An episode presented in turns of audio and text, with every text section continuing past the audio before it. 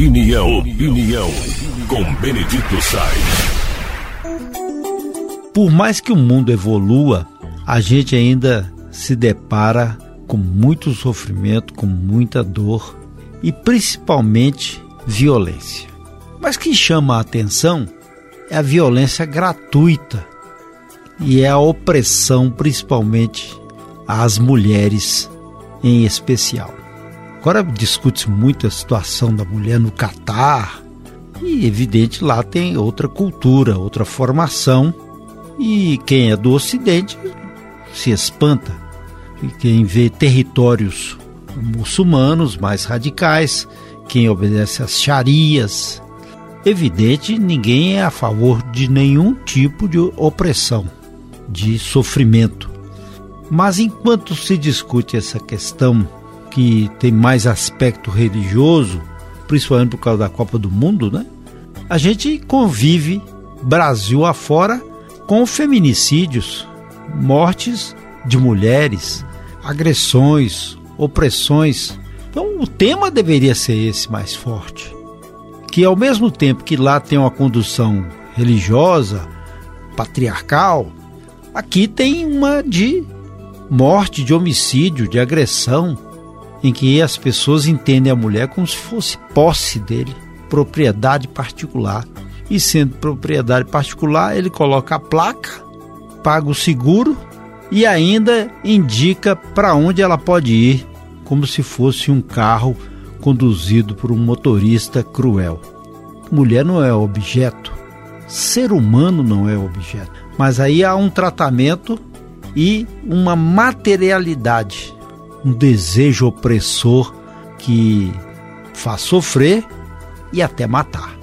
E muitas vezes as leis não são tão fortes o suficiente para punir o agressor Aí vocês veem casos de homens que batem nas mulheres, ou agridem-nas, ou oprimem, escravizam, e às vezes são levados até a prisão, pagam fiança, saem e continuam nos seus mecanismos de agressão, são algozes.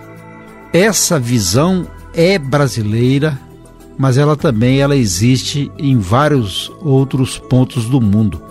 O que a pessoa deveria evoluir era na, no sentido da libertação, da libertação. Mas aí existe uma mescla de um amor ensandecido, que ninguém sabe a dimensão que esse amor tem, ao mesmo tempo uma mescla de posse, e essa posse é indicativo de escravização.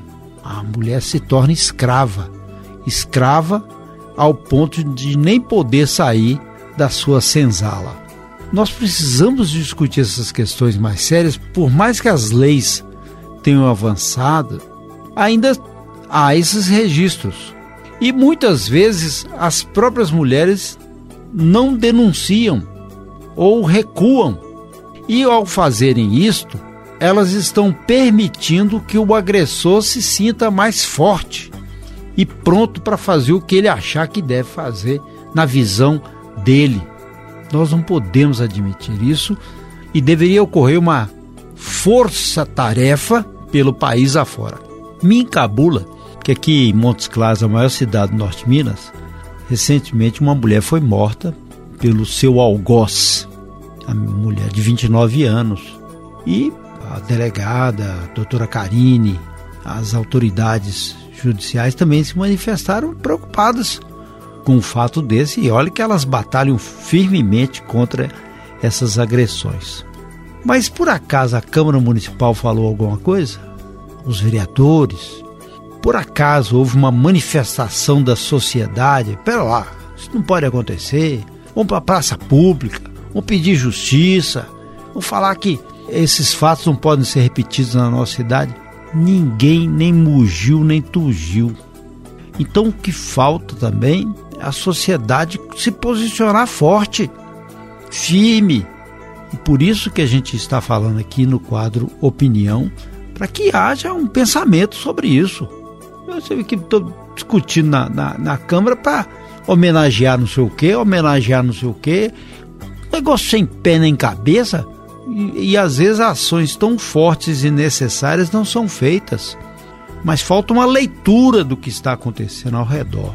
Uma leitura para que toda a sociedade possa se manifestar contra qualquer tipo de violência. Porque, ao contrário, ela vai continuar banal ou sendo banalizada e a mulher vai sofrer, como também outras pessoas em risco social continuarão a sofrer e padecer neste inferno.